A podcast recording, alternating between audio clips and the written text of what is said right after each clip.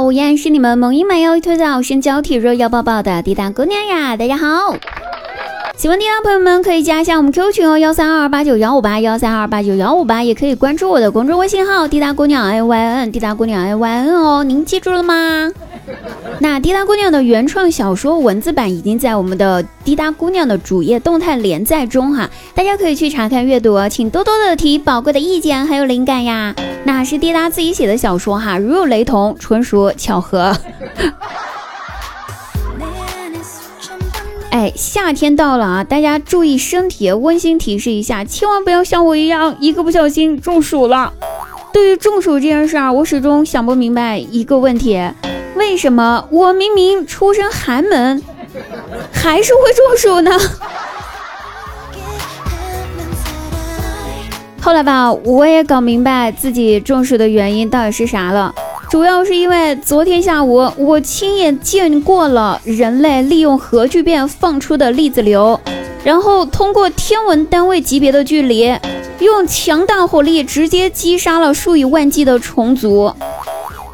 呃，懵了吧？简单说点吧，就是晒被子杀菌。在见证了这一场杀菌之后，我觉得我也需要杀菌啊，所以我抬了这小板凳在楼顶上晒太阳，晒了半个小时。最后吧，菌有没有杀到我是不知道，我最后中暑了。所以啊，那提醒一下各位，一定要注意一下身体喽，身体才是革命的本钱，你记住了吗？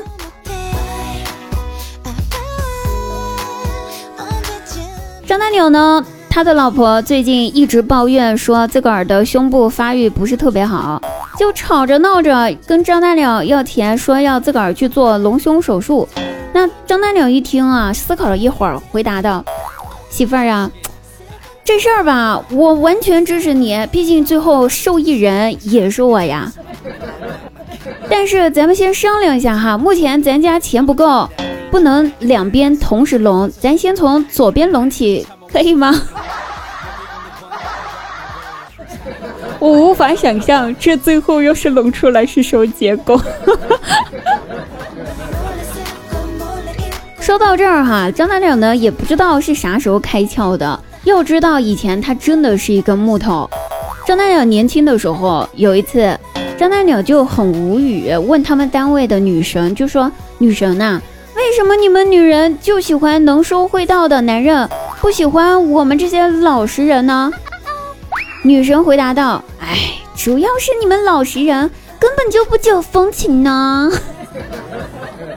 张大鸟就追问了：“嘿，我们怎么就不解风情了呢？”你现在给我解释清楚！女神摆摆手，哎，现在不行，要不今天晚上你来我家，我慢慢给你解释呀。张大有一听，把自个儿的脑袋摇得跟拨浪鼓似的，说：“不行，我现在就要听你的解释。”瞅瞅，我恨你是个木头啊，大鸟！